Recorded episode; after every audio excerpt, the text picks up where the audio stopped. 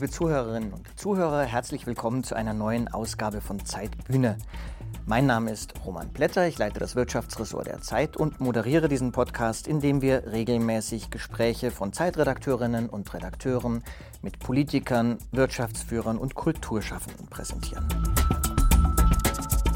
Heute hören wir ein Gespräch, das meine Kollegin Tina Hildebrandt, die Chefkorrespondentin unserer Zeitung, und ich am 17. Mai in Berlin im Fernsehstudio mit der Bundesinnenministerin und SPD-Politikerin Nancy Faeser geführt haben. Wir haben das Gespräch im Fernsehstudio geführt, es war eine Aufzeichnung für unseren Zeit-Online-Stream. Und jetzt sitzen Tina und ich gerade noch im Studio. Das Gespräch ist vorbei, die Ministerin gerade abgefahren. Tina, du kanntest Frau Faeser vorher noch gar nicht, was ich noch nie erlebt habe in den vielen Gesprächen, die wir inzwischen geführt haben mit Politikern. Die meisten kennst du quasi eigentlich schon fast von Geburt an. Nun hast du Frau Faeser das erste Mal getroffen. Was ist denn dein Eindruck? Ja, tatsächlich hatte ich sie nur aus der Ferne gesehen. Ähm, sie kommt ja aus Hessen, wo es wilde Umtriebe gab um Andrea Ypsilanti. Die Älteren erinnern sich damals. Und da hatte ich sie schon mal gesehen, aber eben in einer ganz anderen Rolle und auch nicht aus der Nähe. Sie ist ja die erste Frau in diesem Amt der Bundesinnenministerin. Das ist auf jeden Fall bemerkenswert. Und ich frage mich immer, wenn sie in ihrem Ministerium lang geht, dann sieht sie ja diese Ahnenreihe der zumeist Schwarz-Weiß-Fotos der, der Herren. Und also insofern ist das schon was ganz Besonderes. Und ja, ich fand sie tatsächlich sehr sympathisch. Und warum habe ich das gesagt mit der Frau? Die Innenminister haben ja gerne, es gibt ja den Begriff des Sheriffs, es ging ja gerne einher mit einer Rollenerwartung, dass die also besonders kernig und so auftreten. Das macht sie gar nicht und sie versucht das auch gar nicht irgendwie da. Also sie, man, sie macht überhaupt nicht den Eindruck, als ob sie da sozusagen was kompensieren muss. Das fand ich sehr sympathisch, hat mir gut gefallen. Ja, ich fand das auch interessant. Wie ist das denn, wenn du sie vergleichst, so mit ihrem Vorgänger zum Beispiel, Horst Seehofer, ja, den du ja auch schon lange kennst? Wie unterscheiden die beiden sich denn so in dem, was sie politisch bewegen wollen? Naja, also ich glaube, sie unterscheiden sich ganz stark. Nancy Faeser ist ja extrem geprägt von dem Mord an äh, Walter Lübcke in Hessen, auch von den Vorgängen in der hessischen Polizei und der Rechtsextremismus und seine Bekämpfung. Das ist ein Riesenthema für sie. Horst Seehofer, muss man sagen, für den ist es das am Ende auch ein bisschen geworden, aber es war, glaube ich, nicht von Anfang an so. Also das ist nicht so sein Leib- und Magenthema gewesen. Da ist ein Riesenunterschied. Man hat das auch gemerkt, wenn sie, wie sie über die geflüchteten Menschen aus der Ukraine spricht. Sie hat sehr stark im Fokus den, den Schutz dieser geflüchteten Menschen. Also gar nicht so sehr sozusagen das Thema, was kommen da für Sicherheitsrisiken auf uns zu, sondern wie müssen wir die beschützen. Es sind auch sehr stark Frauen und Kinder natürlich gekommen, die da möglicherweise besonders gefährdet sind. Das fällt schon auf, dass sie da wirklich einen etwas anderen Blick hat. Ja, darüber haben wir 60 Minuten mit ihr gesprochen, über viele andere Themen auch, über Russland, den Krieg, den Zivilschutz und darüber, welchen Sport sie so macht, damit wir sie auch persönlich ein bisschen besser kennenlernen können. Aber das, liebe Zuhörerinnen und Zuhörer, hören Sie am besten selbst. 60 Minuten mit Nancy Faeser. Schön, dass Sie dabei sind.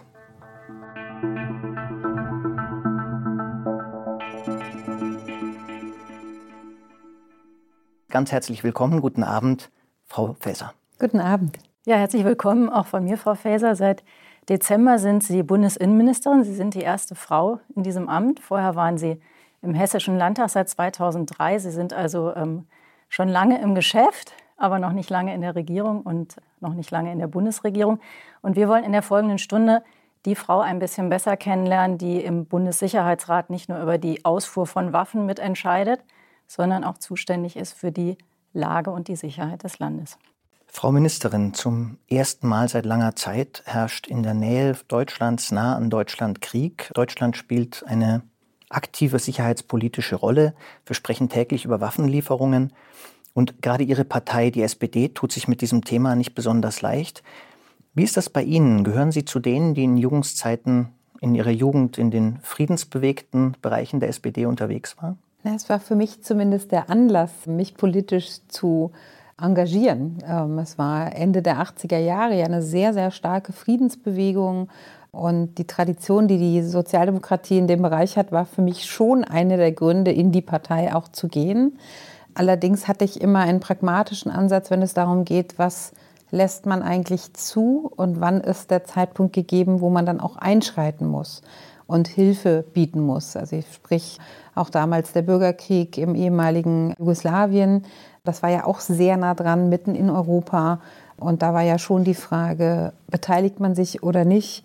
Aber grundsätzlich bin ich eine Anhängerin der Friedensbewegung, ja. Waren Sie damals für die Beteiligung? Ja, war ich schon, weil ich fand, dass man nicht zugucken durfte. Und wenn Sie damals vor der Entscheidung gestanden hätten als Frau Wehrdienst oder Zivildienst, was hätten Sie gemacht? Eine sehr schwierige Frage. Ich glaube, ich hätte mich letztlich für den Zivildienst entschieden, weil ich das Gefühl gehabt hätte, ich gebe der Gesellschaft mehr zurück. Ich glaube, das wäre in dem Zeitpunkt meine Idee davon gewesen, in dieser Zeit etwas sehr Sinnvolles für die Gesellschaft vor Ort zu machen. Und da das nicht so sehr im Fokus war, dass man sich möglicherweise irgendwann beteiligen muss, glaube ich, hätte ich mich für Zivildienst entschieden, irgendwo in einem Krankenhaus mitzuarbeiten und damit Menschen zu helfen. Wie würden Sie sich heute entscheiden? Ich glaube immer noch so. Als Olaf Scholz im Bundestag die Zeitenwende angekündigt hat, da gab es ja einige im Parlament, die tatsächlich also fast mit den Tränen gerungen haben. Das klingt bei Ihnen so, als ob Sie auch zu denen gehören, die Bauchschmerzen hatten mit dem, was da jetzt auf uns zukommt. Ich kenne kaum jemanden, der nicht Bauchschmerzen in dieser Situation hatte, weil man ja auch an das geglaubt hat, dass eben ja alles, was ausgerichtet war auf Friedenspolitik, die Entspannungspolitik von Willy Brandt ja auch etwas bewirkt hat. Es kam zu der friedlichen Einigung. Man dachte, der eiserne Vorhang wäre für immer weg. Man hat ja mit dieser Form der Entspannungspolitik auch Erfolge gehabt und das über Jahrzehnte. Und natürlich hat man an so ein Modell geglaubt. Ich tue das auch immer noch. Ich halte diesen furchtbaren Angriffskrieg von Putin für etwas sehr Furchtbares und es ist richtig, in der momentanen Situation der Ukraine bei ihrer Verteidigung auch zu helfen, vor allen Dingen bei der Verteidigung der Werte, die sie vertreten für eine freie, offene Gesellschaft. Aber dass man Schwierigkeiten damit hat, diesen Zeitenwandel nachzuvollziehen, ist, glaube ich, was sehr Natürliches. Mhm. Lassen Sie uns zum Wochenende einmal kurz zurückgucken. Sie waren gerade in der Fraktion, Sie kommen aus der Fraktion der SPD und da werden Sie wahrscheinlich auch über das Wahlergebnis gesprochen haben in Nordrhein-Westfalen, was nicht sehr gut war, zum zweiten Mal nach Schleswig-Holstein. Möglicherweise hat es ja auch mit der Lage zu tun. Was ist Ihre Erklärung? Warum hat die SPD da so schlecht abgeschnitten? Es ist immer schwer zu interpretieren von außen, was bei einer Landtagswahl die entscheidenden Kriterien waren. Was mich sehr erschreckt, ist, dass die Wahlbeteiligung so niedrig war und dass es gerade zu unseren Lasten mhm. auch ging, so dass man, glaube ich, schon noch mal tiefer einsteigen muss, zu fragen, warum haben die Menschen sich der Stimme enthalten?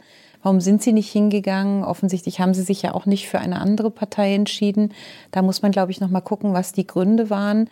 Ich kann verstehen, dass manche uns vielleicht dieser Tage nicht als die wahrnehmen, die jetzt ganz nach vorne preschen. Ich halte aber das überlegte Verhalten, gerade jetzt, wo, Sie haben es beschrieben, Herr Blätter, Krieg mitten in geografisch Europa ist, gerade ein abgewegtes und überlegtes Verhalten in der Politik für das einzig Richtige, weil man da auf lange Linie setzen muss und vor allen Dingen auch im Verbund mit Partnern innerhalb der Europäischen Union ein gemeinsames Vorgehen braucht. Und da braucht es überlegte Politik und keine vorpreschende. Haben Sie denn eine Erklärung dafür, warum die aktuelle Politik offenkundig auf die Grünen und ihre Wahlergebnisse besser einzahlt als auf die SPD? Zumal das ja nicht nur um die Landtagswahlen geht, sondern auch in den bundesweiten Umfragen sich widerspiegelt. Ich glaube, die Grünen haben es an ein paar Stellen leichter als die Sozialdemokratie, ihre Themen voranzustellen und vielleicht auch Brüche jetzt zu erklären. Für uns ist es sicherlich sehr, sehr schwierig, jetzt einmal zu erklären, warum es diese Abkehr da von der Friedenspolitik und wir sprechen natürlich mit unserer Politik immer ein sehr breites Spektrum an. Und das ist nicht ganz leicht, gerade in solchen Krisensituationen, wie wir sie jetzt haben. Und ich glaube, dass es aber dieser Tage auch noch mal was anderes ist, ob man den Kanzler stellt oder eben eine der beteiligten Fraktionen ist. Insofern guckt die Welt ja auf das, was wir in der Führungsrolle auch machen. Deswegen ist das wahrscheinlich dieser Tage nicht ganz so leicht. Wobei die Grünen ja noch mehr aus der Friedensbewegung kommen ja. als die SPD. Das stimmt, das tun sie, unzweifelhaft. Aber ich glaube, dass es im Moment als kleinerer Partner in so einer verantwortungsvollen Situation etwas leichter ist. Sie haben gerade gesagt, wir werden vielleicht nicht so als die wahrgenommen, die vorpreschen. Andererseits haben Sie die Schwierigkeiten beschrieben, die, die gerade in der SPD viele haben, die deswegen möglicherweise zu Hause geblieben sind. Liegt es daran, dass Sie zu wenig entschieden auftreten oder liegt es daran, dass das schon zu weit geht? Ich glaube nicht, dass es daran liegt, zu wenig entschieden aufzutreten. Ich glaube eher, dass es daran liegt, zu erklären, warum man was macht. Das, glaube ich, ist ein ganz wichtiger Aspekt in der Politik.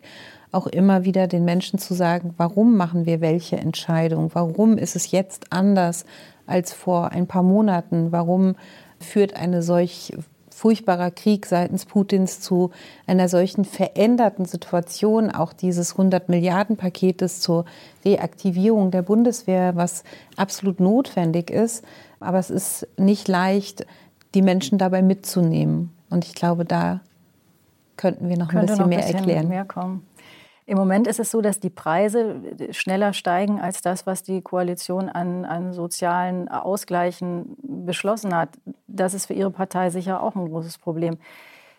Muss da mehr kommen oder muss man sagen, es geht nicht mehr, Leute? Es ist jetzt, es kommen jetzt ganz harte Zeiten. Also ich glaube, man muss die Menschen schon darauf einstellen, dass manches teurer wird und dass sich das auch eine Weile halten wird. Aber ich glaube dennoch daran, und da bin ich auch durch und durch Sozialdemokratin, dass man da als Staat auch einen Ausgleich schaffen muss. Das haben wir jetzt mit zwei Entlastungspaketen schon getan. Und sicherlich kann es auch noch notwendig sein, dann ein drittes hinterherzuschieben. Ich glaube schon, dass man die notwendigen Härten abfedern muss in einer Gesellschaft, weil es sonst zu ungleichgewichtig wird, weil natürlich können Menschen, die höheres Einkommen haben, Preissteigerungen über einen gewissen Zeitraum einfacher abfedern als die, wo es wirklich auf jeden Euro im Monat ankommt.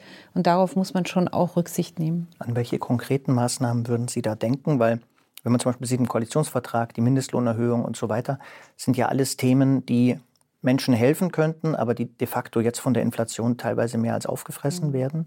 Also an was konkret denken Sie, ist die eine Frage. Und die zweite, geht das überhaupt? Ist das finanziell noch machbar, noch mehr zu tun?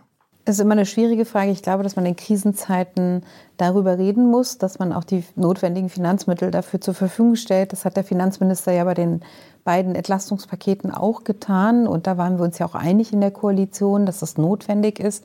Deswegen glaube ich ja, dass man die finanziellen Mittel auch darstellen kann, auch zu noch einer weiteren Entlastung zu kommen. Was das Zielführendste ist, ist immer, glaube ich, zu gucken, was hilft denn dem Menschen am meisten? Wenn wir eine sehr hohe Preissteigerung haben im Lebensmittelbereich, ist es sicherlich sinnvoll zu gucken, was kann man über einen Ausgleich von Einmalzahlungen machen, was kann ich aber auch gerade in Familien tun, um beispielsweise höhere Zuschüsse für Familien zu zahlen, damit gerade dort, wo viele Kinder im Haushalt sind, eben die besonderen Härten einfach abgefedert werden können. Also da finde ich vieles vorstellbar. Es ist ja sicherlich nur eine gewisse Zeit, die wir das überbrücken müssen. Nun ist ja so, dass in den Supermärkten nicht nur die Preise steigen, sondern auch Produkte fehlen. Also Situation Sonnenblumenöl ist weg, die Mehlregale sind leer, in den Apotheken sind die Jodtabletten ausverkauft. Was sagt das über die Deutschen aus aus Ihrer Sicht? Eine sehr schwierige Frage. Für mich sagt das erstmal etwas darüber aus, wie sehr wir immer darauf anspringen, auch Mangel schnell zu produzieren. Also wenn wir zu viel darüber reden, dass Öl fehlt, dann fehlt es immer weiter, weil es immer wieder so Effekte gibt, dass die Menschen dann sagen, oh Gott, Öl fehlt, Sonnenblumenöl, dann muss ich jetzt unbedingt welches kaufen, selbst wenn dann nachgeliefert wird und man fängt an, davon vielleicht zu viel zu kaufen und das zu Hause aufzuheben. Das produziert natürlich diesen Effekt immer weiter. Das ist ganz interessant, dass wir das in Deutschland vor allen Dingen zu machen scheinen. Das hat man ja auch während der Corona-Pandemie gesehen, dass wir dazu geneigt haben. Da war ja auch zeitweise mal das Mehl ausverkauft, dass wir immer wieder dazu geneigt haben, dann zu sagen, okay, wenn was fehlt, dann hole ich mir, wenn ich es dann mal sehe, auch mehr. Ich glaube, da noch mal ein bisschen zu sensibilisieren und zu sagen, bitte holt nur das, was ihr wirklich braucht oder was man an Vorrat noch zu Hause erklären kann, aber nichts darüber hinaus. Das finde ich sehr, sehr wichtig, das auch zu kommunizieren. Wie hat sich denn Ihr Blick, seit Sie als Bundesinnenministerin für das ganze Land zuständig sind, wie hat sich Ihr Blick auf das Land verändert? Ach, an vielen Stellen hat er sich verändert. Einmal habe ich ein, ein Ministerium, was eine sehr breite Verantwortung trägt, natürlich auch in erster Linie für die innere Sicherheit der Menschen. Deswegen guckt man natürlich schon immer, wie wirken sich internationale Krisen, gerade jetzt der Krieg, auch dann auf die innere Sicherheit in Deutschland aus. Das steht natürlich für mich sehr stark im Fokus. Für mich hat sich aber auch nochmal der Blick verändert. Ich bin ja von Hause aus Juristin über die Frage, wie werden Gesetze eigentlich umgesetzt und haben wir nicht oftmals zu wenig den Blick darauf, was heißt das eigentlich für die Umsetzung in der Praxis? Ich habe mir jetzt in meiner jetzt kurzen Amtszeit auch immer wieder zwischendurch die Zeit genommen, dann vor Ort zu gehen und zu gucken, was heißt denn das jetzt? Was heißt das, was ich dort historisch bewirken konnte auf der europäischen Ebene im Innenrat mit dem Ingangsetzen der vorübergehenden Schutzrichtlinie für Geflüchtete. Was heißt es aber dann in den Ausländerbehörden? Wie wird das umgesetzt und was bedeutet das in der Praxis, wenn man solche Regelwerke hat? Mhm. Also dieser Blick ist, glaube ich, bei mir noch mal sehr viel geschärfter und sehr viel sorgfältiger geworden, auch hinzuschauen. Hat, wie hat sich Ihr Leben verändert? Sie haben es ja vom Berufswegen teilweise mit recht unangenehmen Gruppen zu tun, mit Extremisten, mit Terroristen, mit äh, Clans, mit allen möglichen Arten von Kriminalität. Wahrscheinlich hat sich Ihr Leben auch ganz schön verändert. Sie haben vorhin im Vorgespräch kurz erzählt, Sie haben heute zum ersten Mal die Regenbogenfahne gehisst vor Ihrem Ministerium, haben dafür extra die Flaggenverordnung geändert, haben dafür viel Zuspruch bekommen, aber auch viel Hass. Das ist inzwischen ja relativ häufig der Fall, dass Politiker das erleben. Das stimmt. Ich hatte das aber auch schon vorher. Ich war auch in meiner vorhergehenden Tätigkeit in Hessen ja schon zwei Jahre Fraktionsvorsitzende. Und wir haben in Hessen ja auch viel mit leider rechtsterroristischen Anschlägen zu tun gehabt, wie in Hanau.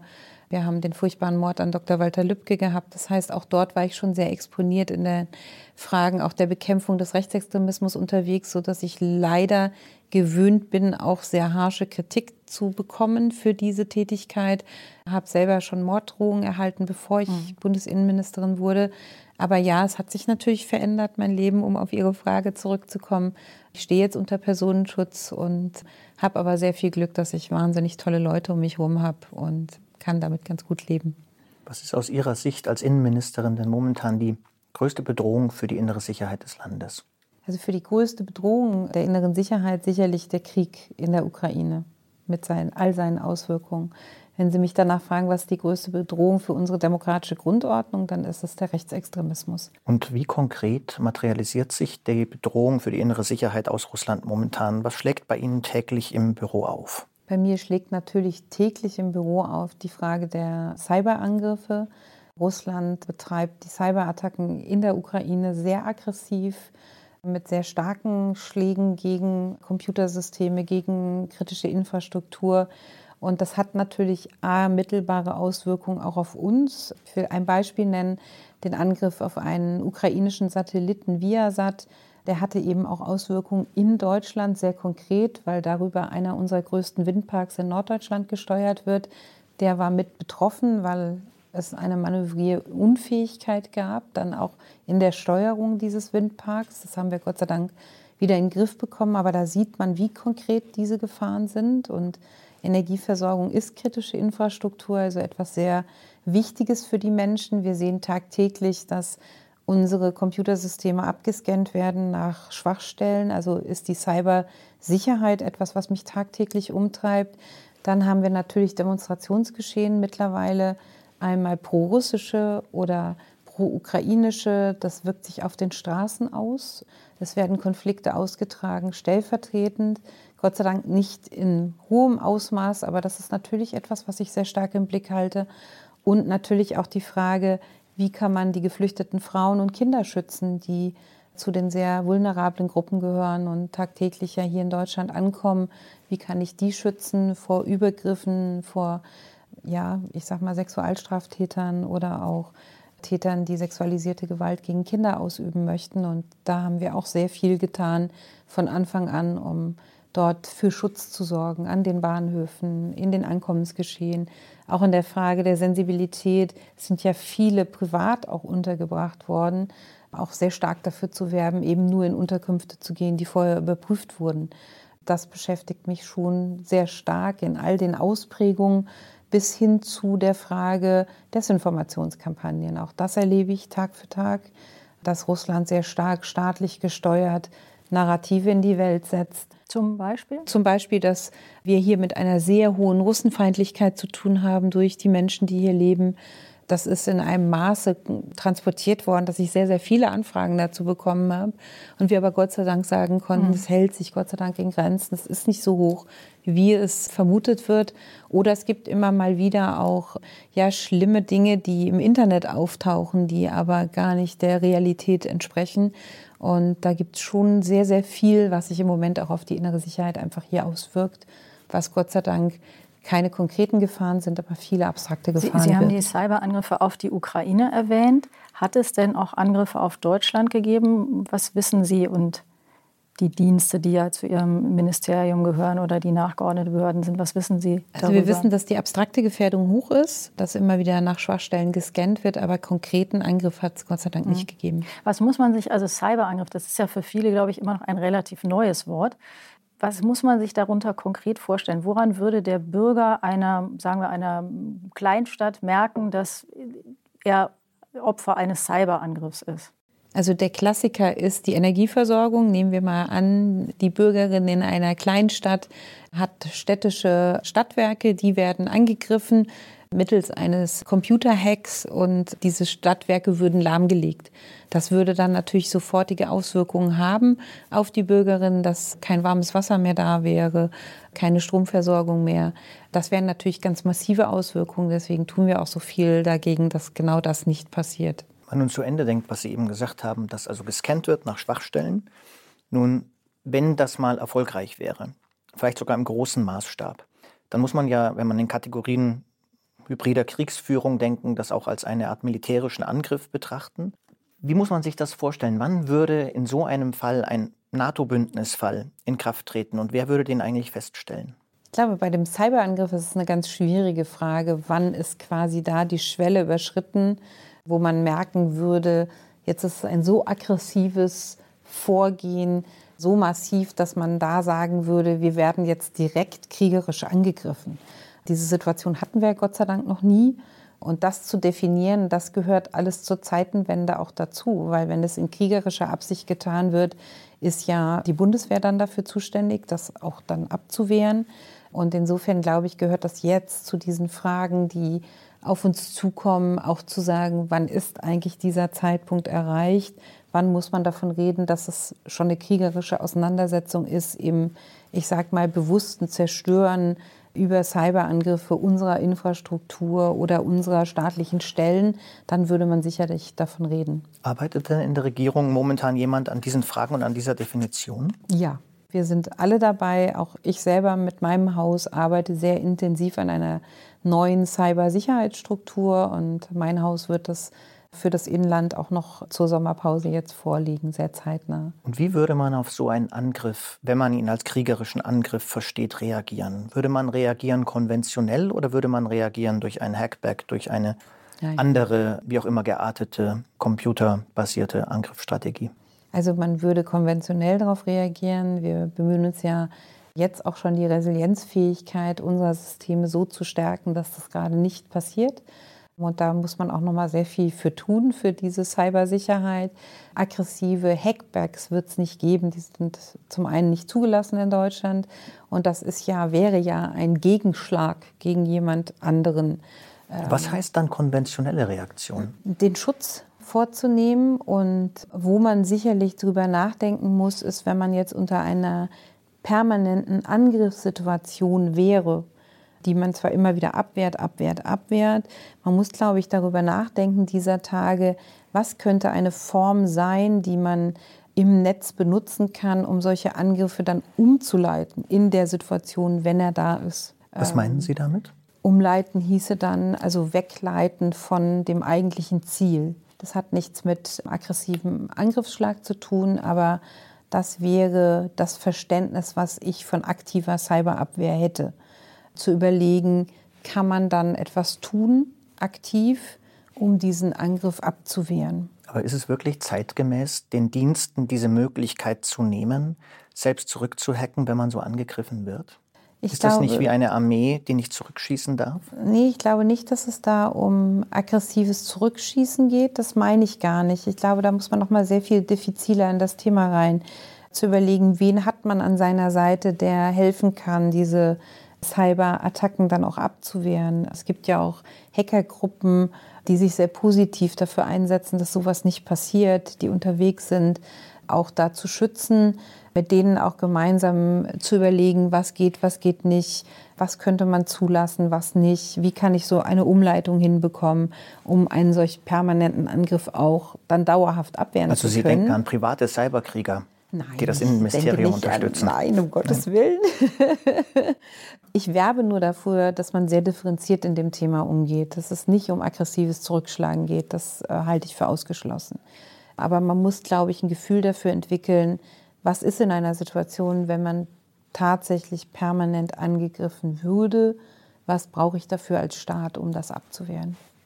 Lassen Sie uns noch einen Moment bei der Zeitenwende in einem etwas anderen Feld bleiben. Sie sind Mitglied des Bundessicherheitsrats. Wir haben das vorhin schon gesagt, der über die Ausfuhr von Waffen entscheidet. Darüber ist viel diskutiert worden. Und hat der Chef von Rheinmetall, Armin Pappberger heißt er, vor wenigen Tagen gesagt, keine einzige Lieferung wurde bisher von der Bundesregierung freigegeben, also auch nicht die Marder oder Munition oder der Verkauf von alten Leopard 1 Panzern. Stimmt das? Also es ist schwierig, über diese Fragen öffentlich zu reden, würde ich gerne vermeiden, aber ist ja nicht mein, mein direkter Arbeitsbereich. Insofern würde ich mhm. das gerne. Aber ist das ein Problem, dass man sozusagen, es gibt ja einen gewissen Druck, es gibt so ein bisschen Vorwürfe, Deutschland steht da auf der langen Leitung und die Regierung sagt dann, es, es passiert mehr, als wir sagen können. Ist das, ist das ein Problem, dass man nicht sozusagen darüber sprechen kann, was man tut? Ja, es ist auf der einen Seite ein Problem, dass man nicht immer sagen kann, wir liefern jetzt gerade das und das da und dahin, ist sicherlich ein Thema. Aber was ich wichtig finde in diesem Zusammenhang ist zu sagen, Deutschland hat da ja nicht weniger getan als unsere Bündnispartner. Und das war für uns ja mal sehr wichtig, das von Anfang an abzustimmen. Es war dem Bundeskanzler auch immer sehr wichtig, gemeinsam mit Frankreich auch eine EU-Positionsbestimmung zu finden oder mit G7 Entscheidungen zu treffen. Und ich finde wichtig, den Bürgerinnen und Bürgern auch zu sagen, wie verantwortungsvoll wir das alles vorbereitet haben, was jetzt an, das ist ja eine echte Zeitenwende, auch zu sagen, man liefert Waffen und macht das aber nur im Verbund und abgestimmt. Und da gibt es nichts, was wir weniger getan hätten als andere. Und das finde ich ist die wichtige Nachricht. Aber deswegen ist natürlich auch interessant zu wissen, ob wir sie denn nun wirklich geliefert haben. Also gerade wenn man sagt, das ist jetzt die Zeitenwende, wir liefern Waffen, da hätte, hätten wir vor einem Jahr, haben wir uns alle über Robert Habeck gewundert, der darüber gesprochen hat, dass die Ukraine Defensivwaffen braucht. Jetzt reden wir über ganz andere Sachen. Mhm. Dann ist es natürlich schon eine relevante Information auch für eine Öffentlichkeit zu wissen, ob denn nun etwas geliefert wurde oder nicht. Zumal das als Mitglied des Bundessicherheitsrates natürlich Ihren Aufgabenbereich betrifft. Also ich finde immer, dass es wichtig ist zu sagen, wir haben Waffen geliefert, wir lassen die Ukraine da nicht im Stich. Sie sind im Verteidigungsfall und wir haben das alles gemeinsam in der EU entschieden und auch entsprechend dann geliefert, was wir konnten. Da hat meine Kollegin Frau Lamprecht ja auch das Entscheidende zugesagt. Und ich glaube, da ist es auch gut aufgehoben, wenn sie als die Zuständige dafür das dann auch beantwortet. Wobei natürlich eine Nachfrage dazu noch bei den tatsächlich fest zugesagten Waffenlieferungen liegt Deutschland bislang an Platz 9. Hinter den USA, hinter Polen, hinter Großbritannien, Estland, Lettland. Woran liegt das denn? Also zum einen darf man nicht vergessen, dass wir ja die 100 Milliarden deshalb einsetzen, weil wir der Auffassung sind, dass die Bundeswehr nicht so ausgestattet ist, wie sie ausgestattet sein sollte. Das betrifft ja dann auch alle Maßnahmen. Das ist sicherlich einer der Gründe und ich glaube, es geht hier nicht um einen Wettbewerb, ob man da an erster oder neunter Stelle bei 27 Staaten steht. Der Bundeskanzler hat ja vielfach über seinen Amtseid gesprochen und begründet das, was als zögerliche Haltung wahrgenommen wird, auch damit, dass er in erster Linie den Menschen verantwortlich ist, die ihn gewählt haben, also den Deutschen und den Deutschen auch etwas mehr als den Ukrainern womöglich. Und jetzt ist die Angst der Deutschen ja, seit wir diese Waffen liefern oder seit darüber gesprochen wird, ist die Angst der Deutschen vor einem Atomkrieg gestiegen in dieser Zeit. Stimmen Sie dieser Einschätzung eigentlich zu, dass die Lieferung von Waffen die Wahrscheinlichkeit eines Atomschlags erhöhen?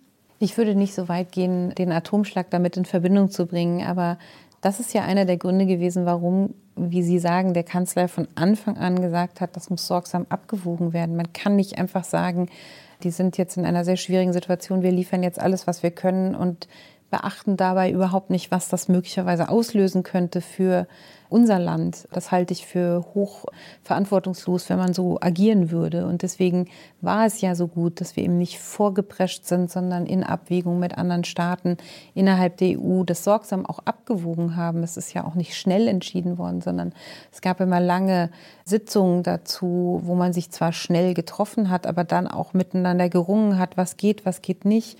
Wann provoziere ich quasi, dass man auf der anderen Seite das Gefühl hat, da mischen sich NATO-Staaten mit ein in Kriegsgeschehen. Ich fand die öffentliche Debatte dazu sehr schwierig, weil es eine sehr getriebene öffentliche Wahrnehmung dazu gab, dass man schneller mehr liefern sollte. Und als man dann an eine Situation rankam, zu sagen, ja, da gibt es jetzt in, innerhalb der EU auch Waffenlieferungen, dann schwenkte das plötzlich um in, führt das nicht zu einer höheren Gefahr. Deswegen bin ich eine absolute Anhängerin der sehr abgewogenen Position des Bundeskanzlers und kann ihn dabei wirklich nur unterstützen, weiterhin so besonnen zu agieren. Haben Sie selbst Angst empfunden in den vergangenen Wochen? Ich sag mal, an dem ersten Tag, als es passiert ist, als Putin die Ukraine angegriffen hat, da habe ich auch Sorge gehabt, was hat das jetzt für Auswirkungen? Es ist diesen Zeitenwandel zu empfinden, dass wieder Krieg in Europa ist. Natürlich macht das was mit einem, ich glaube, wie mit jedem anderen Bundesbürger auch. Und würden Sie sagen, dass Angst der Bevölkerung eine legitime Richtschnur für politische Entscheidungen ist? Nein, man darf sich von Angst auf keinen Fall leiten lassen. Äh, man sollte in der Politik immer in der Lage sein, auch wenn Situationen sehr schwierig sind, einen kühlen Kopf zu bewahren, Dinge sorgsam abzuwägen und nicht vorschnell zu entscheiden. Das wäre auch immer mein Ratschlag bei sehr schwierigen Entscheidungen. Begegnet Ihnen die Angst im Moment sehr viel, wenn Sie unterwegs sind? Haben Sie, treffen Sie auf Menschen, die diese Angst artikulieren? Wie gehen Sie damit um? Auf jeden Fall Sorge und mitunter auch große Sorge. Ich erkläre den Menschen dann, warum es notwendig ist, ein Land zu unterstützen, was angegriffen wird, warum es jetzt auch wichtig ist, für die Menschen da zu sein, die jetzt hier Schutz suchen bei uns.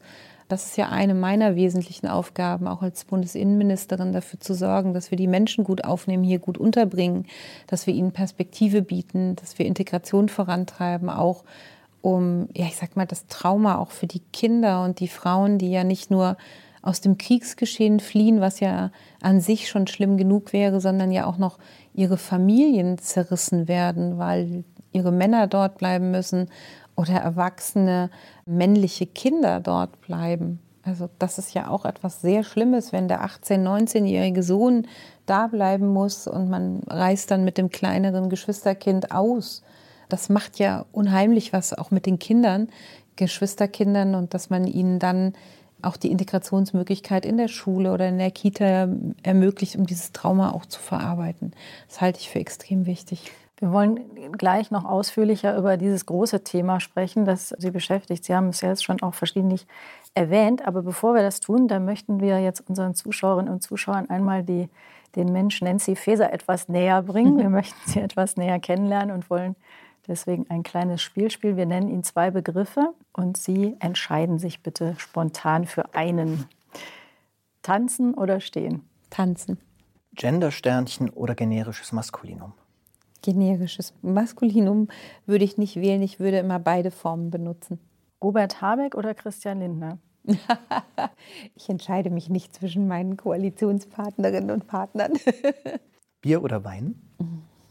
Beides. Das geht aber nicht, dass Sie. Sie müssen jetzt Entschlossenheit beweisen als Innenministerin. Helm oder freihändig?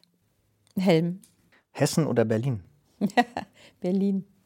Film oder Serie? Film. Gerhard Schröder in der SPD lassen oder ausschließen? Ausschließen. Roman oder Sachbuch? Beides sehr gerne. Ich lese auch gerne Sachbücher. Veggie Burger oder Bratwurst? Bratwurst. Sport machen oder Sport gucken? Sport machen. Was machen Sie? Ich laufe gerne und ich reite. Haben Sie ein eigenes Pferd? Nein, dafür habe ich keine Zeit mehr leider. Boris Becker oder Steffi Graf? Oh, schwierige Frage. Früher hätte ich immer gesagt Boris Becker, heute sage ich Steffi Graf. Warum? Weil ich Steffi Graf als Frau faszinierend finde, weil sie es geschafft hat, aus der aktiven Sportlerinnenzeit in eine Zeit zu wechseln, in der es ihr offensichtlich sehr gut geht und auch dieser Wandel gelungen ist. Das fasziniert mich an ihr. Kopf oder Bauch? Kopf. Kochen oder essen? Kochen. Gepard oder Drohne? oh. Beide Kriegsmittel finde ich sehr schwierig. Ich hoffe, dass wir bald wieder friedliche Zeiten haben, wo man darüber nicht entscheiden muss. Olaf Scholz oder Willy Brandt? Olaf Scholz. Introvertiert oder extrovertiert? Extrovertiert. Das war das Aufwärmprogramm. Jetzt ja. ähm, ein paar Fragen zu Ihrer Person, die Sie offener beantworten können, mit der Bitte um kurze Antworten. Ihr Vater war Bürgermeister in Schwalbach am Taunus und wir haben im Archiv geguckt, über Ihre Mutter haben wir nichts gefunden. Was hat Ihre Mutter gemacht? Meine Mutter hat auch gearbeitet. Meine Mutter war aber nie Parteimitglied und ist es bis heute nicht. Deswegen war sie auch nicht in der Öffentlichkeit. Sie meinte immer, zwei in der Familie würden ausreichen. Was hat sie gearbeitet? Sie war bei der Stadtverwaltung beschäftigt und erst bei der Stadtverwaltung in Duisburg. Meine Familie stammt aus Duisburg und dann in Schwalbach. Mhm. Äh, was wir gefunden haben, war die Information, dass Ihr Mann Ihr Stellvertreter war in dem Ortsverein der SPD, in dem Sie die Chefin sind. Gab es deshalb manchmal Zoff? Nein, was ehrlich gesagt ein bisschen schwieriger war, mein Mann ist mittlerweile Fraktionsvorsitzender und ich bin noch Parteivorsitzende vor Ort und das gibt eher Reibung. Mhm. Haben Sie mal widersprüchliche Einschätzungen zu Themen dann? Ja, natürlich. Zum Beispiel? Auch in der Frage, was ist vor Ort jetzt richtig, welche Themen muss man voranstellen, da gibt es auch manchmal unterschiedliche Meinungen. Wer ist Ihre beste Freundin? Ich habe zwei beste Freundinnen, eine in Hamburg und eine in Bad Homburg. Sind es Freundinnen aus Schulzeiten oder Studienzeiten? Eine Freundin, die ich schon während der Schulzeit kennengelernt habe, aber nicht in meiner Klasse war. Und eine andere Freundin, die ich tatsächlich erst bei der Arbeit kennengelernt habe als Anwältin in der Großkanzlei. Mhm. Wer kocht bei Ihnen? Ich. Haben Sie ein Privatauto und falls ja, was für eins? Ja, habe ich ein Audi. Womit haben Sie Ihr erstes Geld verdient? Oh, da muss ich lange überlegen. Ich glaube mit Zeitungsaustragen. Mhm. Welche Und dann Zeitung? mit Reitstunden. Welche Zeitung? oh, wie kriege ich das noch zusammen? Ich glaube, unser örtliches Schweibacher Blättchen. mit Reitstunden. Sie haben Reitstunden gegeben mhm, dann, oder? Genau. Sie sind Juristin, wie der Kanzler auch Jurist ist. Welche Klischees über Juristen stimmen? Dass sie glauben, sie könnten alles. Können Sie alles? Nein, das ist nur ein Gerücht. Also mhm. insofern meinte ich das durchaus ironisch, dass man immer Juristen trifft, die immer sagen, sie könnten alles, aber natürlich stimmt es nicht. Angenommen, Sie könnten etwas zurücknehmen, was Sie einmal gesagt haben, was wäre das? Ach, da gibt es sicherlich ganz viele Dinge im Leben. Mir fällt jetzt akut nichts ein, aber schwierig gerade jetzt als Innenministerin achtet man natürlich auf jedes Wort. Und ich würde sagen, dass es in den ersten Wochen, dass ich da noch zu offen unterwegs war. Das wollen wir ja nicht ändern, jedenfalls nicht in dieser Stunde. Wer war Ihr Lieblingskanzler und warum? Mein Lieblingskanzler, ich hatte immer Willy Brandt und Helmut Schmidt, weil ich fand, dass sie beide Willy Brandt eben sehr weitsichtig außenpolitische Entscheidungen getroffen hat. Und dann Helmut Schmidt hat mich immer fasziniert. Das ist ein ja, Kanzler war, der in Krisen sehr gut aus meiner Sicht agiert hat und auch sehr anpackend war. Das hat mich immer fasziniert. Im Entweder-Oder haben Sie sich noch für Olaf Scholz entschieden. Das ist nicht konsistent. Ja, weil jetzt ist Olaf Scholz mein Lieblingskanzler. Haben Sie schon mal gekifft oder warten Sie noch auf die Legalisierung? Nein, habe ich nicht. Und warten Sie noch auf die Legalisierung oder bleibt es dabei? ich weiß nicht, ob ich es nach der Legalisierung noch mal probieren würde. Wahrscheinlich hätte ich immer noch Angst vor dem Kontrollverlust. Sie sind ja auch zuständig für den Zivilschutz. Was muss man zu Hause haben, um gewappnet zu sein? Und haben Sie das alles zu Hause? Ist eine ganz schwierige Frage. Ich weiß, dass das immer Ängste auslöst, wenn ich das in meiner Funktion sage. Deswegen verweise ich immer auf unser BBK, unser Bundesamt für den Bevölkerungsschutz und Katastrophenhilfe, die eine ich sag mal, Empfehlung rausgegeben haben, die in allen Situationen hilfreich sind. Ich sag mal, ob es jetzt ein Hochwasser, Pandemie oder jetzt in dieser Situation ist, wo es manchen Mangel an Lebensmitteln gibt. Was sicherlich immer gut ist, ist Wasser zu Hause zu haben. Und haben Sie so einen Vorrat zu Hause? Ich habe ein bisschen mehr Wasser zu Hause, ja, und auch ein paar Vorräte hinsichtlich Nudeln oder ein bisschen Mehl. Ich habe einen kleinen Sohn zu Hause, da ist es immer gut, was da zu haben. Stimmt, gut Nudeln da zu haben. Genau. Wie alt möchten Sie werden? Oh Gott, da habe ich mir noch nie Gedanken drüber gemacht. Ich glaube, wichtig ist im Alter, dass man wenn man älter wird, ist es natürlich sehr, sehr wünschenswert, dass man das bei guter Gesundheit tun kann und vor allen Dingen, dass man geistig fit ist. Das würde ich mir wünschen. Was ist für Sie die wichtigste Erfindung der vergangenen 40 Jahre? Manches Medikament und Impfstoffe, die halte ich für sehr zielführend, gewinnbringend für die Menschheit. Und wen würden Sie gern persönlich kennenlernen, wenn Sie sich einen oder eine aussuchen könnten? Ich glaube, ich würde gern mal mit Kamala Harris zusammentreffen und was natürlich eine wirklich tolle Sache wäre, auch Barack Obama mal zu treffen. Sind Sie religiös oder gläubig? Ja, ich bin katholisch getauft und gläubig. Das lassen wir mal auf uns wirken und kommen nochmal zurück zu den ernsten und aktuellen Themen, obwohl das natürlich auch ein ernstes Thema ist. Es besteht ja die Möglichkeit, dass Russland die Gasversorgung von sich aus kappt. Wir haben viel darüber gesprochen, ob wir das tun sollten.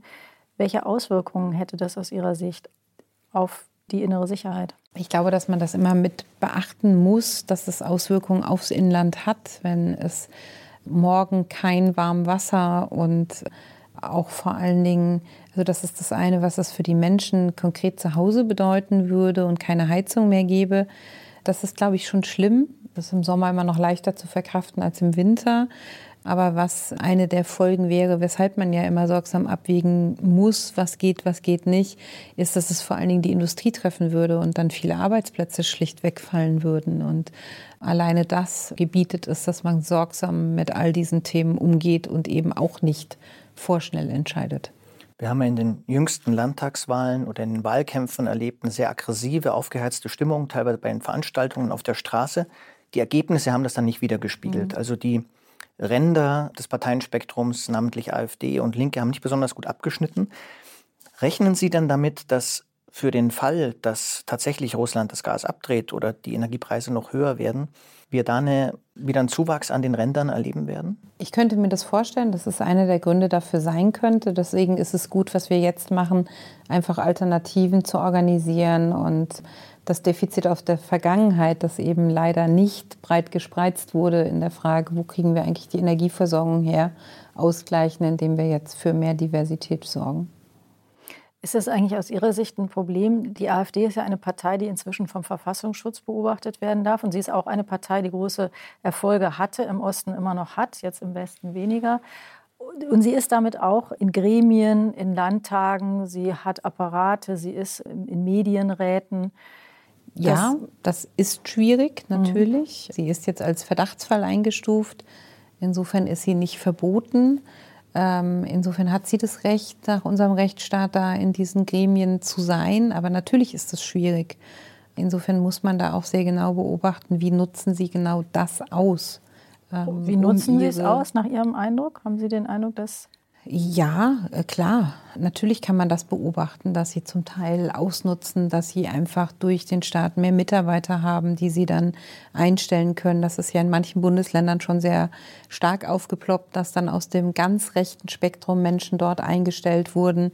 Und das ist natürlich ein Ausnutzen dann auch der staatlichen Institutionen. Es ist ja so, dass die Bundesregierung bislang ein Embargo gegen Russland auf Gas ablehnt vor allem aufgrund der vermuteten massiven wirtschaftlichen Schäden. Gleichzeitig stützen die vielen Milliarden, die jeden Tag oder jede Woche nach Russland fließen, das Regime. An welchem Punkt würden Sie sagen, was müsste passieren, dass das nicht mehr zu rechtfertigen wäre? Es ist eine ganz schwere Abwägungsentscheidung. Wann ist dieser Punkt erreicht? Ich glaube, es ist wichtig und deswegen sind wir ja auch unterwegs, uns anders aufzustellen, so dass wir irgendwann den Zeitpunkt erreicht haben, diese Abhängigkeit nicht mehr zu haben dann ist sicherlich ein Zeitpunkt erreicht, wo man sagen kann, jetzt stellen wir das ab, weil wir die Kriegshandlungen sehr stark ablehnen. Man muss immer genau abwägen, wann ist der Punkt da, wo wir garantieren können, dass wir die eigene Bevölkerung noch versorgen können und auch dafür sorgen können, dass Arbeitsplätze bestehen bleiben in unserem Land. Das ist, betrifft die wirtschaftliche Existenz unserer Mitbürgerinnen und Mitbürger und deswegen bedarf es dieser sorgsamen Aber Entscheidung. Heißt, der, der Aber ich kann nicht den einen Punkt definieren, wo es so weit wäre. Es ist ja jetzt schon furchtbar, was wir sehen an Kriegsverbrechen. Das genau, aber was Sie beschreiben, heißt ja letztlich, es hängt davon ab, ob wir es können und nicht von dem, was Putin tut. Naja, wir haben ja ganz, ganz viel an Sanktionen gegen Putin schon verhängt. Es ist ja auch schon mit massiven finanziellen und wirtschaftlichen Auswirkungen, äh, die Russland ja sehr stark spürt, weil wir sehr viel schon verhängt haben. Insofern sind wir da ja auch im Zusammenhang mit der EU äh, schon weit vorangegangen. Wobei die Wahrheit natürlich ist, dass ein großer Teil des Geldes nach wie vor fließt, dass Russland mit anderen Ländern über die Devisen Geschäfte machen kann. Also dass die Sanktionen zwar wirken, aber dass wir natürlich das Regime massiv stützen weiterhin.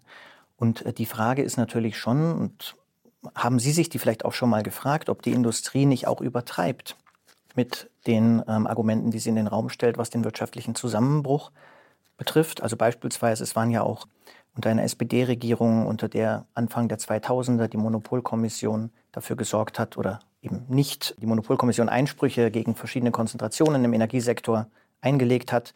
Es haben verschiedene SPD-Regierungen oder eine SPD-Regierung überstimmt. Und man könnte im Nachhinein sagen, dass die Industrie da massiv lobbyiert hat.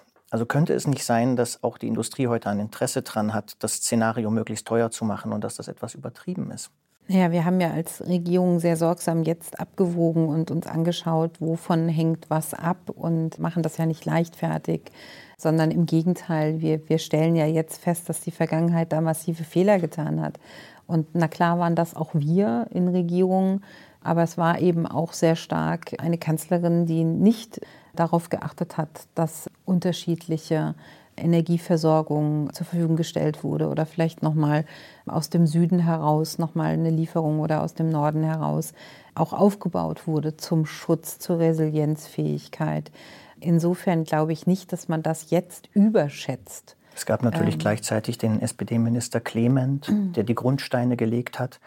Und es gab später die Ministerpräsidentin Schwesig, die Konstruktionen gebaut hat in ihrem Bundesland, um Nord Stream 2 zu schützen. Ich habe ja gesagt, dass wir da auch Verantwortung tragen. Da haben wir uns auch nie weggeduckt, im Gegensatz zu einer anderen Partei, die diese Verantwortung der letzten Jahre noch nicht übernommen hat.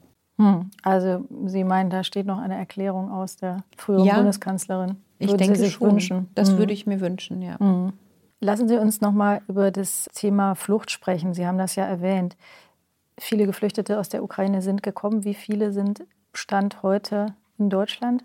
Wir gehen davon aus, dass ca. 700.000 mittlerweile in Deutschland sind. Wir haben sehr viel Wert darauf gelegt, dass sie registriert werden. Wir haben dafür ein Verfahren, was in den Ausländerbehörden vor Ort angewandt wird, so dass wir sehr genau dann wissen, wer ist da und auch wiederzufinden, weil ein Thema, was uns derzeit ja sehr stark umtreibt, ist, wir haben einige in Anführungszeichen Waisenhäuser.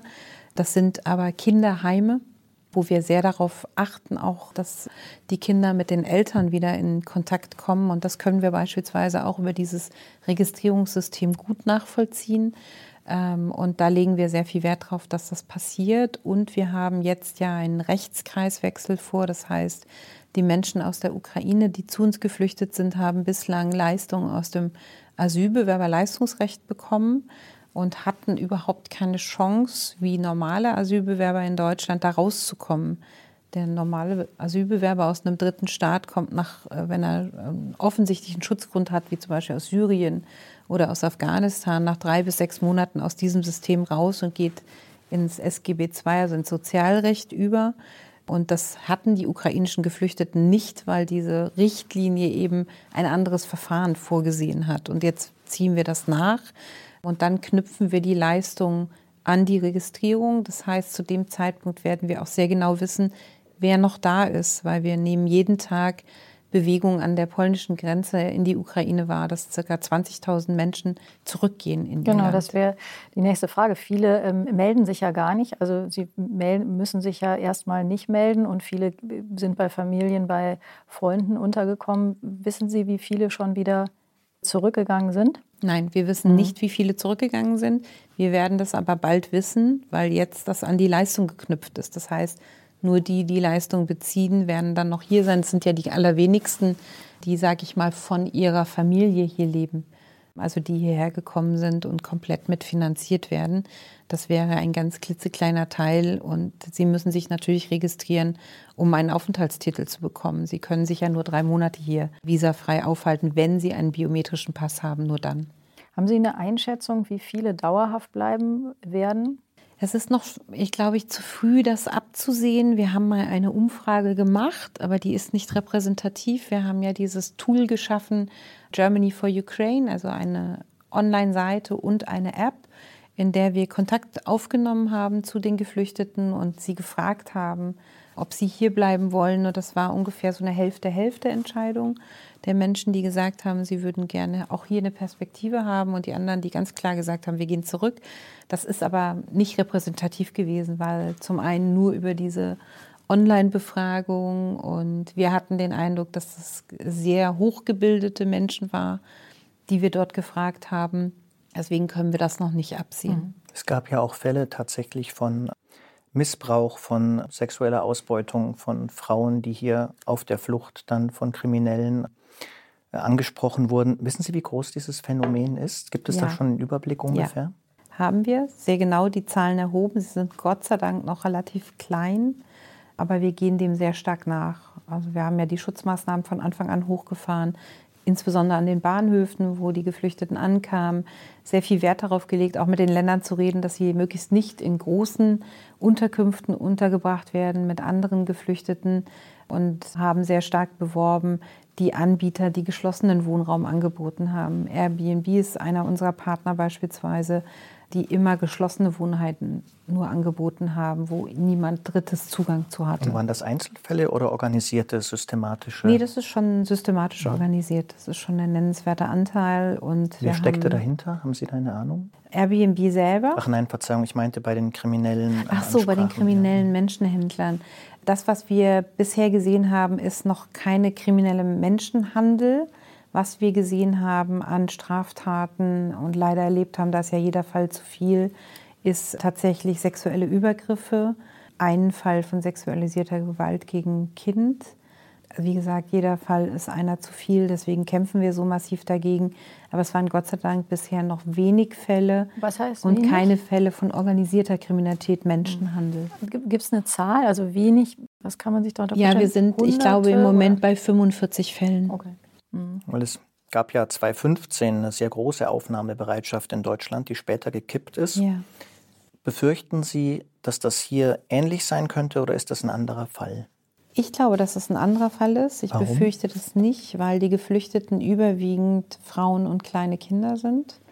Und ich nehme einfach eine Wahnsinnshilfsbereitschaft wahr, die weit über das hinausgeht 2015 ich nenne mal das Phänomen zu Hause Unterkünfte anzubieten, das ist ja schon etwas sehr, sehr weitgehendes. Ich kenne auch persönlich ganz viele Menschen, die Geflüchtete aufgenommen haben.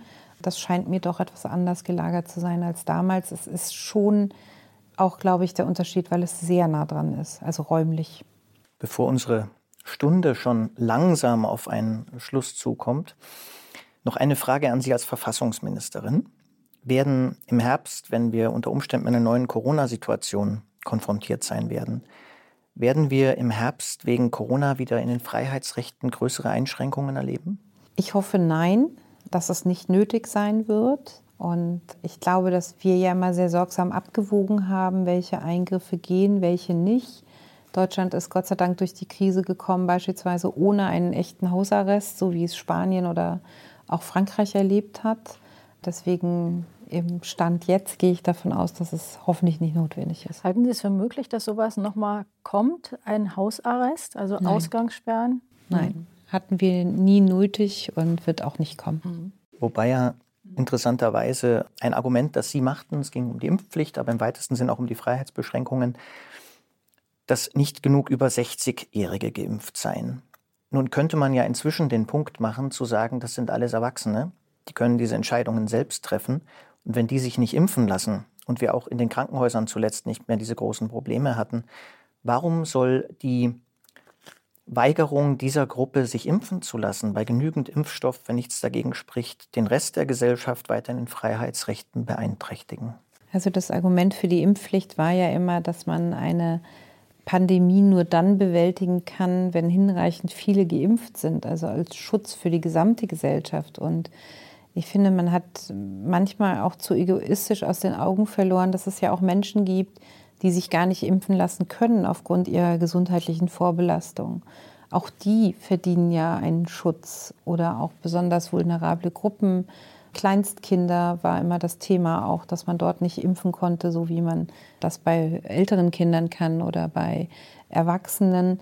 Und diese Form der Solidarität über eine höhere Impfquote, das haben wir in anderen Ländern erlebt, die einfach dann mit der Pandemie auch besser zurechtgekommen sind. Das war ja mal der Grund zu sagen, das spricht dann und rechtfertigt eine Impfpflicht. Frau Faeser, wir müssen tatsächlich langsam zum Schluss kommen. Aber eine Frage haben wir noch zur Zukunft, die sich nicht auf die Pandemie bezieht. Würden Sie sagen, dass man das Amt der Bundesinnenministerin guten Gewissens nur für ein oder zwei Jahre übernehmen kann in diesen Zeiten? Ich habe dieses Amt erstmal übernommen, um es möglichst der ganzen Legislaturperiode auch auszuführen. Sie wissen, worauf die Frage anspielt. Sie haben vor wenigen Tagen auf einem Parteitag gesagt, mein Herz ist in Hessen und es gibt ein Gerücht, das begleitet Sie seit, seit Beginn Ihrer Amtszeit, nämlich dass Sie womöglich 2023 Ministerpräsidentin in Hessen werden können oder sollen oder wollen. Das schließen Sie aus? Das steht jetzt nicht an, diese Entscheidung. Ich bin gewählt worden wieder als Parteivorsitzende in Hessen, um genau diese Entscheidung mitentscheiden zu können. Sie sagten, mein Herz ist in Hessen. Ein CSU-Politiker sagte mal, mein Platz ist in Bayern. Dann hat er es trotzdem versucht. Es freut uns sehr, dass Sie bei uns sind heute und waren. Aber bevor wir endgültig zum Schluss kommen heute, würden wir unseren Zuschauerinnen und Zuschauern die Möglichkeit geben, die Sie haben ja uns Fragen eingereicht online und wir würden die der Ministerin jetzt in eine Auswahl stellen. Sie können die über Slido nach oben wählen und dann fangen wir einfach an, sobald wir die hier sehen. Da war da, was. Da war Jetzt. Es beginnt mit einer anonymen Frage an Frau Faeser und zwar: Ihr Haus trägt das Wort Heimat im Titel, ein Erbe von dem CSU Horst Seehofer. Da steht CSU Horst Seehofer. Wie steht Sie, Frau Faeser, zu diesem Wort und Konzept, also Heimat? Braucht es eine Verankerung im Namen des Innenministeriums? Ja, ich habe mich bewusst dafür entschieden, den Begriff Heimat zu behalten, weil ich ihn als einen sehr offenen und vielfältigen Begriff äh, werte und ich finde das wichtig, um damit zu signalisieren, dass wir nicht nur das Ministerium sind, was für die innere Sicherheit sorgt. Das ist natürlich die vorderste Aufgabe, die Menschen zu schützen, sondern auch für den gesellschaftlichen Zusammenhalt da ist. Und das, finde ich, drückt der Begriff Heimat sehr gut aus. Die Heimat beschäftigt mehrere unserer Zuschauerinnen und Zuschauer. Eine weitere anonyme Frage lautet, welche Konzepte oder Ideen gibt es, den Begriff Heimat zurückzuerobern? aus der ideologischen Vereinnahmung durch die AfD und andere rechtsradikale Schergen, heißt es da. Genau so, wie ich es gerade angedeutet habe, nämlich indem man diesen Begriff umdeutet, als dass er für mich auch ist. Es ist ein offener Begriff. Es ist ein Begriff, womit man auch ausdrückt, dass Heimat ist für mich vielfältig, wo alle Menschen so leben können, wie sie möchten, an was sie glauben, wen sie lieben möchten, selbst zu entscheiden. Und ich glaube, wenn uns das gelingen kann, das wieder für uns zu definieren, dann ist es ein echter Gewinn auch für den gesellschaftlichen Zusammenhalt. Und Heimat definiert ja auch jeder anders. Für den einen ist es ein Ort, für den anderen ist es ein Mensch, an dem er hängt. Und das wieder positiv umzudeuten für eine offene, vielfältige Gesellschaft. Das habe ich mir vorgenommen, das zu erreichen. Wo ist es für Sie? Wo ist Heimat für Sie? Ist es ein Ort oder ein Mensch? Heimat ist für mich in erster Linie meine Familie. Und Heimat ist immer dort, wo ich mich sehr wohl fühle. Und dazu gehört aber auch meine Familie. Die nächste Frage kommt von Sabine Wölfel. Und sie fragt, das vereinfachte Ankommen in Deutschland für Ukrainerinnen ist sehr erfreulich, sowohl für Helferinnen und Integration. Wann anerkennen Sie Schutzsuchende aus Afghanistan, die unter anderem seit sieben Jahren mit einem Ausrufezeichen auf die Entscheidung ihres Asylverfahrens warten? Auch das ist ja geplant. Wir haben ja einen sehr umfangreichen Koalitionsvertrag, wo wir auch Duldung und anderes vereinfachen wollen, dass die Menschen aus dieser Duldungsschleife rauskommen. Wir wollen, dass die Menschen, die hier einen Asylgrund haben, auch sehr schnell integriert werden können, dass die Integrationskurse sofortigen Zugang haben. Für die afghanischen Flüchtlinge habe ich das schon entschieden.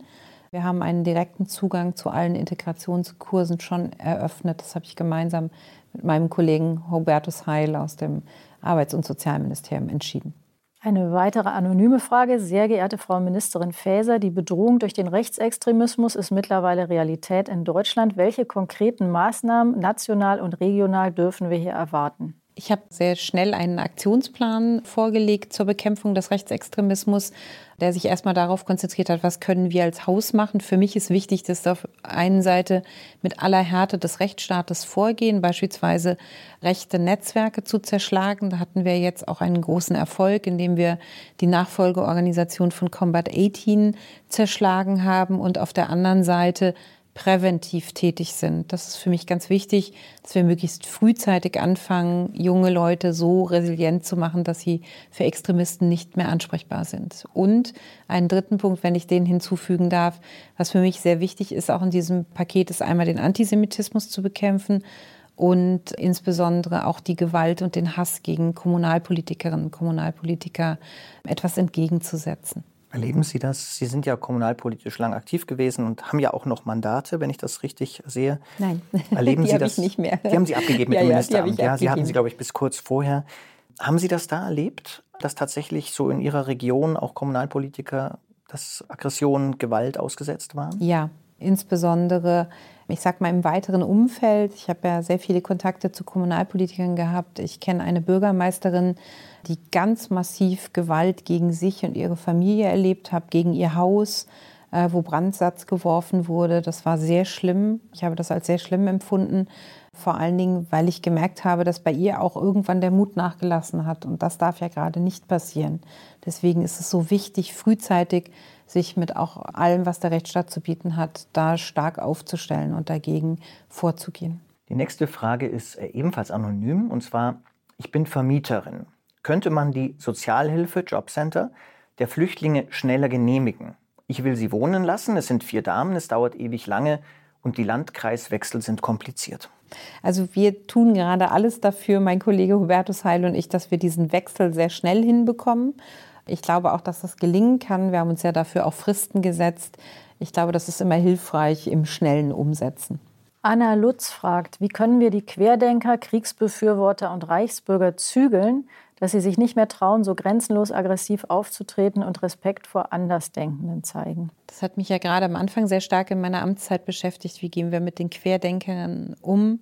Für mich ist immer wichtig, dass wir sehr klare Grenzen ziehen, dass nämlich alles, was Hass und Hetze im Netz zum einen betrifft, nicht geht und man dagegen entschieden vorgehen muss. Ich hatte ja ein sehr entschiedenes und entschlossenes Vorgehen gegen Telegram im Netz, was auch erfolgreich war. Wir haben es geschafft, dort Seiten zu löschen und auch Ansprechpartner dort zu gewinnen. Das Zweite ist für mich im, in der realen Welt, dass äh, man auch Auflagen macht bei Demonstrationen, zu sagen, das geht, das geht nicht. Auch immer das Grundgesetz im Blick hat. Ähm, natürlich ist es ein hohes Gut, dass man jederzeit auf die Straße gehen kann, aber auch zu sagen, da wo andere Menschen verletzt werden oder die Rechte anderer eingeschränkt werden, da auch konsequent durchzugreifen. Macht Ihnen das Sorge in dem Zusammenhang die Vorstellung, dass ein äh, Multimilliardär wie Elon Musk ein soziales Medium wie Twitter übernehmen könnte? Ja, solche Konzentrationswirkungen machen mir immer dann Sorge, wenn aktiv Einfluss genommen wird. Wenn er es nicht selbst beeinflusst, dann ist es okay. Aber sobald dort Einfluss genommen wird, wird es sehr, sehr schwierig, weil das sehr viel anrichten kann. Die nächste Frage, wieder anonym. Die Integration der Geflüchteten aus den Jahren 2015 FF ist noch nicht ausreichend gelungen. Da die Geflüchteten aus der Ukraine offensichtlich schneller zu integrieren sind, erwarte ich Irritationen in diesen Gesellschaftsteilen. Was tun? Ich glaube, es ist wichtig, dass wir für die Menschen, die hier sind und sich schon integriert haben, schnelle Möglichkeiten auch bekommen, dass sie sich beispielsweise in den Arbeitsmarkt hier integrieren und dass wir dort die Integrationsmaßnahmen verstärken. Das haben wir im Koalitionsvertrag ja auch festgelegt. Auf der anderen Seite ist es natürlich auch wichtig, ähm, konsequentes Verfahren auch anzuwenden für die Menschen, die eben kein Recht haben, hier zu sein, dann auch tatsächlich für eine Abschiebung zu sorgen. Christian Bös fragt, wie wird das geplante Demokratiefördergesetz die bereits bestehenden Strukturen aus dem Bundesförderprogramm Demokratie leben ergänzen? Es wird vor allen Dingen insofern ergänzen, ich bin ja gerade mit meiner Kollegin Frau Paus dran, dort voranzukommen und das Demokratiefördergesetz dieses Jahr noch ins Kabinett zu bringen.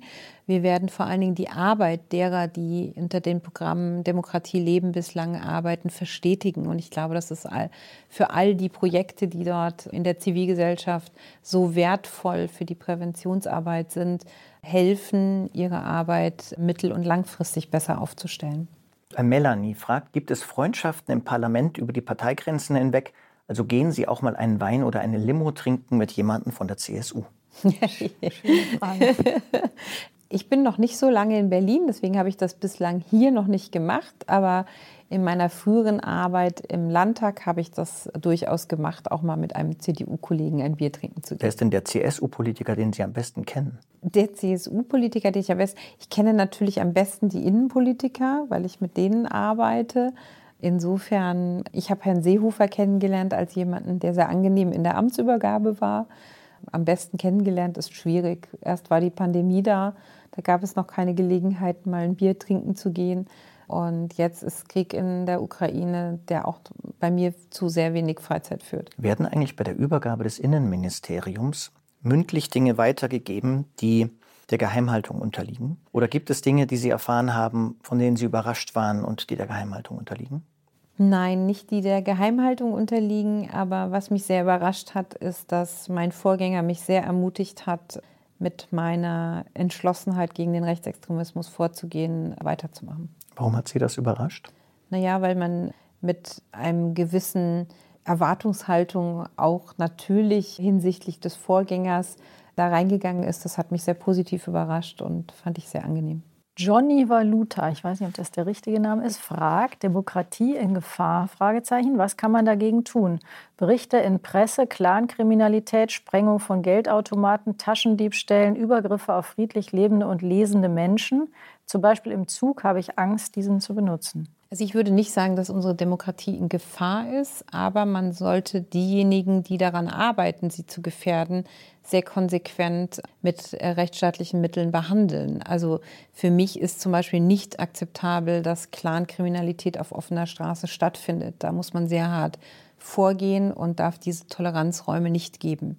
Oder auch, dass Automaten gesprengt werden, dass insbesondere die Bekämpfung der organisierten Kriminalität ist für mich einer der Schwerpunkte meiner Arbeit und da werde ich auch viel Herzblut und viel Arbeit reinlegen, damit wir dort Strukturen verhindern. Die letzte Frage der Zuschauer, bevor wir dann zum Schluss kommen. Wie finden Sie es, dass Unterstützungspakete nach Prinzip Gießkanne verabschiedet wurden? Viele Menschen, die Unterstützung nötig hätten, bekommen zu wenig oder gar nichts, aber sehr viele werden nun bezuschusst, die es gar nicht brauchen. Wir sind in einer Koalition, wo man sich dann auch einigen muss mit drei Fraktionen in der Frage, was macht man an Unterstützungsmaßnahmen. Ich glaube, dass es ausgewogen war insofern, weil wir sehr schnell entschieden haben, den Menschen zu helfen und jetzt das zweite Paket ja ab 1. Juni auch wirksam wird und dass es wichtig war, schnell etwas hinzubekommen. Je mehr wir das ausdifferenzieren danach, wer was bekommt und welches Einkommen zugrunde liegt und das überprüfen müssten, desto länger würden solche Unterstützungspakete dauern. Deswegen fand ich es richtig, es schnell auf den Weg zu bringen. Denken Sie, dass die Pakete reichen für diejenigen, die sehr wenig haben? Ich glaube, dass wir weitere Pakete brauchen werden, um die Menschen dort zu unterstützen. Liebe Frau Faeser, vielen Dank für das Gespräch. Wir danken Ihnen, dass Sie bei uns waren in dieser einen Stunde, wir Sie kennenlernen konnten. Liebe Zuschauerinnen und Zuschauer, schön, dass Sie diese Zeit, diese Stunde Zeit mit uns und Frau Faeser verbracht haben, dass Sie dabei waren bei einer Stunde Zeit mit Nancy Faeser. Und Sie können äh, uns, also fast uns, schon bald wiedersehen. Am 2.7. Dann begrüßen nämlich mein Kollege Roman Plätter, der hier sitzt, und meine Kollegin Mariam Lau, den ähm, Bundeswirtschaftsminister Robert Habeck bei der langen Nacht der Zeit in Hamburg im Thalia Theater. Nach langer Zeit mal wieder live. Und Ankündigungen dazu finden Sie auf den Seiten der Zeit, der gedruckten Zeit von Zeit Online und auf den äh, Seiten der Freunde der Zeit. Machen Sie es gut, einen schönen Abend.